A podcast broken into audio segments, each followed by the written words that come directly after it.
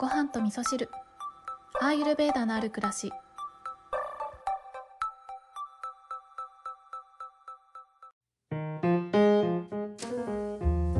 こんにちは、えー今日もお便りをご紹介しながらお話をしていきたいと思うんですけれども昨日のお話はね、えーいかがでしたでしょうかね。ちょっと私の中でこのねなんていうのかな。こう16時間食べないダイエットに対してあまりにもね衝撃を受けてしまって 熱くなってしまってちょっと長めのお話になっちゃったんですけれどもね。あの最後の方に言ってた、えー断食をする時にはね自分の内側を見つけ見つめて瞑想したりとか、まあ、自分と向き合う時間にするといいよっていう話をしたところでえー、と一つ補足なんですけどね。なんで自分の内側と向き合った方がいいかっていうところで言うとあの断食をするとねどうしても自分の体の中が空っぽになってきてねあのバータが高まってくるんですよね。でバータが高まると体重は軽くなるよっていうとこあるんですけれどもあの軽くなってくるとその自分の気持ちがねふわふわふわふわいろんなところに向いていってしまって優柔不断になったりとか自分のことをね信じられなくなっちゃったりとかそういったことがあるので自分のことをしっかり見つめて、えー不安になったりしないように軸をねしっかりと立てましょうねっていうところにあるんですよね。まあ、そういったところから、えー食事制限をするとかっていう時には自分をねしっかり見ててあげるってことがね大事になってきますね。はい、ではですね今日のお便りご紹介しながらお話ししようと思うんですけど今日のお便りもねダイエットに関係するようなお話になってくるかと思います。はい、それではご紹介したいと思います。ごはみそネームルルさんです。ルルさんお便りありがとうございます。京子さんこんにちは。はじめまして。いつもポッドキャストを興味深く拝聴させていただいております。今まで敷居が高い、制約が多すぎると思っていたアイルベーダをわかりやすくお話ししていらっしゃって、規制でギッチギチではなく楽しく生活に取り入れていらっしゃる京子さんのポッドキャストのおかげで、少しずつアイルベーダが身近に感じられるようになりました。私はヨーロッパに住んでいますが、この前初めて現地の人がしているアイルベーダのカウンセラーに行きました。私は肥満です。筋肉率は非常に高いのですが、同じように肥満率も非常に高いです。そこで言われたのは、私は思っていたカパではなく、ピッタだと言われびっくりしました。カパだと思っていたと言ったら、えーピッタでも肥満になると言われました。それでたくさんハーブを処方されて、それと同時に8日間のファスティング、かっこ、おかゆと味のない野菜スープだけを食べる。8日目は飲み物のみのプランでした。を勧められてやってみたのですが、5日で人生って何って思うようになって、えーギブアップしてその後はリバウンドがブクブク太っています。40代後半で今は更年期前で漢方にもお世話になっています。こんな風に食べるのが止まらない、毎日運動しても痩せない、筋肉肥満の私に何かアドバイスをいただければありがたいです。これからもポッドキャスト楽しみに聞かせていただきますね。というお便りの後に、京子さんたびたびすいません。追加です。昨日調べていたら私みたいな人は日本語で肩太りというらしいです。血流が悪いところからも来ているらしいので今まで朝飲んでいた冷たいプロテインスムージーをやめて温かいものに集中します。あ、これってまさにアーユルベーダですね。はい、こんなお便りをいただいておりました。えールルさんちょっとご紹介がね遅くなっちゃって大変お待たせいたしました。最近ね、ダイエットに関してのお話をしているっていうのは、このルルさんからのお便りをいただいていたからっていうこともあるんですけれども、私が最近お話ししていたダイエットネタをね、聞いてみて、ルルさんもいろいろと考えることがあったんじゃないかなっていうふうに思うんですけれども、ルルさんからのお便りでは、うんと、食べるのが止まらない、毎日しても痩せないというね、筋肉肥満の私に何かアドバイスをということなんですけれども、そうですね、このお便りを読ませていただいて今日のテーマとしてはですね食べ物との向き合い方に関してのお話をさせていただければなというふうにね思いましたね。えー、食べるということ食べ物を食べるということは本来どういったことなのでしょうかということを今一度ね立ち返る必要があるなって思うんですね。食べるっていうのは私たちが頂いている食べ物っていうのは、えー、全て命をいただいていますよね。動物のお肉もそうだしお魚もそうだしお野菜もそうだし、ね、穀類もそうだし全部生きているものをいただくことによって私たちは生きていくエネルギーをいただいているわけですよね。だからこそこの食というのは、うん、自分のね欲望を満たすためにあるわけじゃないんですよね。実はこの自分の欲を満たすためじゃない、えー、エンターテインメントじゃないんだよっていうことは昨日のインスタのストーリーズでねアップさせていただいていたんですけれどもこのね食との向き合い方こそが私はこれ現代病の根本原因じゃないかなっていうふうに思っていて私たちは好きな時に好きなものを好きなように食べることができる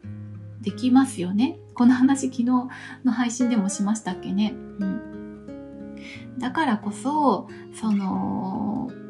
ちょっと食に対してね自分はえー、食を支配できるんだ。食べ物を支配できるんだ。そして運動することによって体さえ支配することができるんだ。コントロールができるんだ。っていうふうに思ってるかもしれない、うん、思ってしまうと思うんですよね。どうしてもね。で食べ物って食べたらすごく幸せな気持ちになるからそこに対してもっともっとっていう気持ちになっていくんですよね。人間ってね本当に、うん、そういう生き物だと思うんですよね。で最初はこのお食事っていうものに対して食材に対しての敬意を持った、えー、気持ちで、えー、リスペクトする気持ちで食材の味を生かしてで食材をどうやったら美しく見せられるかなどうやったら喜んで食べてもらえるかなっていうそういった思いがあってお料理をされる方が綺麗に調理をしてくださって食材の味を生かすようなお料理を作ってくださっていたことが始まりでそれにだんだんみんな飽きてきてもっとこうしたらいいんじゃないかなもっとこうしたら楽しめるかなもっともっともっともっともっともっと追求してきた先にまあ、今のあるようなねジャンクフードだったりとかもっと手軽にもっと楽しくっていうところで、えー、手軽なご飯レトルト食品冷凍食品とかねコンビニをねちょっと声がちっちゃくなってきちゃったんですけど、まあ、そうやってあの便利なねあの楽しいご飯っていうのがね今いっぱいありますよねなんか自然界にないような色がついているようなご飯だったりとかいろいろあると思うんですけどでもねあのそもそも食べ物っていうのは私たちに命のエネルギーを与えてくれるものであって自分のね欲求もっともっとという欲求を満たすものではないということなんですよね。なのでまずそういったところをね一回、えー、見直してみるということを、えー、ルルさんにお伝えしたいなって思ったっていうのはメッセージの中にあったねこのアイルベーダのカウンセラーの方が処方してくださったファスティングとルルさんのこのねファスティングをしてみたルルさんが思った人生って何っていうところですよね。おかゆと味のない野菜スープだけを食べることによって今まで食から得ていた快楽というものがね取り上げられたわけですよね。食べ食べるということを楽しみとしていて、えー、それをねエンターテインメントとして味わっていた、うん、例えばねなんかそうだな。すごく刺激的なエキサイティングな、えー、SF 映画を見るような、えー、刺激的な食べ物を食べていたとかね。なんかすごくほっこりするようななんですかねヒューマンドラマを見るようななんか甘いスイーツを食べることができていたっていうそんなエンターテインメントを食に重ね合わせていたルルさんが、えー、味気のないおかゆと味のない野菜スープを飲みなさいと言われてそういった食から得ていた刺激というねエンターテインメントを取り上げられたことによって楽しみを奪われてしまって人生って何なんだろうっていうふうにね思ったんじゃないかなって思ったんですよね。いかに食というもので快楽を満たしていたかということがこれで浮き彫りになったんじゃないかなって思うんですよね。だからねこのアユルベーダのカウンセラーの方は、うんまあ、アユルベーダ的な知識からこれをね処方してくださったとは思うんですけれどもそこからね何を得られるかということもね説明してくれていたらルルさんはもしかしたらそこで挫折するということはなかったんじゃないかなって思うんですよね。まず食との関係性を見直そうねっていうところで食事をシンプルにしてみてで、えー、食事っていうのは自分のね欲を満たすためじゃなくて自分の体に、え、需要を与えてくれるものなんだよっていうこととあとはこのね味のない野菜スープって書いてあるんですけど野菜スープはね実はすごくたくさん味があるんだよっていうことを気づくっていうことがねきっとできるチャンスだったと思うんですよね。そう今までは、えー、料理人さんが調理してくれたりとか自分が作ったあの楽しいお料理というものをね楽しんできたというところであのね、なんかこれは推測のお話になっちゃって私のあの一方的なお話になっちゃうかもしれないんですけれども今まで、えー、ルルさんが味わってきた楽しいお食事とはちょっと違うようなねお食事になってしまったっていうことだと思うんですよね。なので、えー、このねファスティングおかゆと味のないスープっていうところから味を見つけていく本来の食べ物の、えー、エネルギーを感じたりとか本来の食べ物が持つ味を感じるおかゆだったらあのおかゆもねよく噛んで食べるということが大事なのでおかゆを味わって食べていたらあなんかすごく甘みが出てきたなとかおかゆにちょっと入れたちょっとだけ入れたお塩がなんかすっごく幸せだなとかねなんかそのないと思ってたところにあるものを見つけていくっていうことってすごくね大事なことだと思うんですよね。で特にねこの自分の欲を満たすためだけに何かに向き合うっていうことをしてきた人っていうのはあのいずれね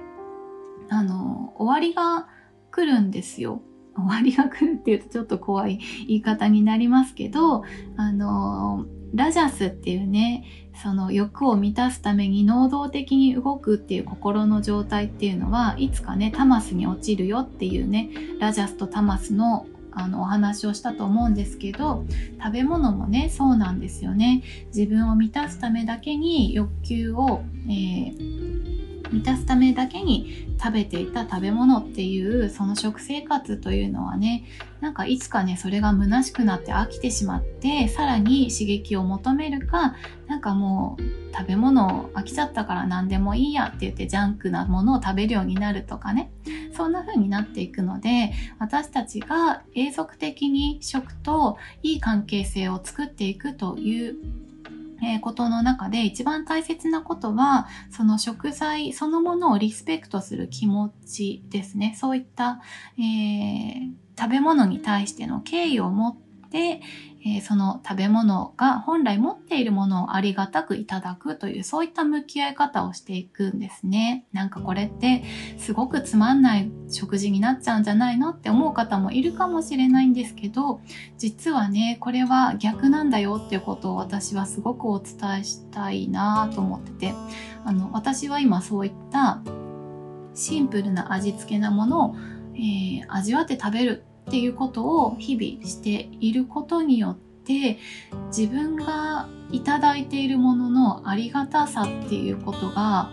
すごくねしみるんですよね。なんかその食材を食べることによって人間では作り出すことのできない味を感じることができるんですよ。これって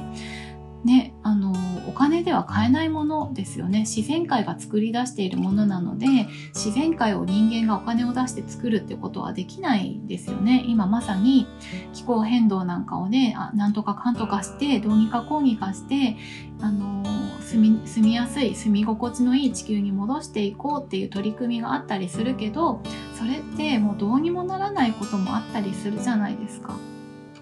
でこの食べ物を作ってくれている自然を感じることができるっていうのが食事だと思うので、ね、これにいろんな味付けをして自分の欲を満たすためだけに食事をしていくっていうのはとてももったいないことだなというふうに思っているので私はこの食材のね味を楽しみながら食べるっていうことが何よりも贅沢なんじゃないかなっていうふうにね思っていますね。はい、ということで今日はえー、ルルさんからのお便りにお返事をさせていただきながら食との向き合い方ということをねお話しさせていただいたんですけどちょっとね取り留めのない話になっちゃったかなと思うのでどこまでルルさんに伝わってるかなっていうとこはあるんですけれどもこれはね食べ物との向き合い方だけじゃなくてあの全てのことに対しての向き合い方と同じだと思っているんですよね。今置かれている環境に対しても自分の欲を満たすためにその環境があるではなくてその環境からいただけるものをいただいてでそのいただいたもので自分をどうやって生かしていくかっていうそういう向き合い方をしていく。そういう向き合い方をしていくことが、えー、その環境を生かすえー、向き合い方だと思うし人間関係でもそうだと思うんですね。自分の欲を満たすための人間関係じゃなくってその人間関係から何をいただくことができるのかというそれを見つけていっていただ,、えー、いただいたものを自分の中で生かしていくっていうそういった向き合い方をするっていうこと。だから、まあ、食とのね向き合い方のお話をしたけれどもあの自分と自分じゃないものとの向き合い方っていうお話になったかもしれないですね。何か参考にしていただけることがあれば嬉しいです。はい。ということで今日はルルさんからのお便りにお返事をさせていただきました。ルルさんまた何かあの、思うところ、感じることがありましたら、ぜひあのメッセージ送っていただけると嬉しいです。それでは皆さん、今日も良い一日をお過ごしください。今日も聞いていただきましてありがとうございます。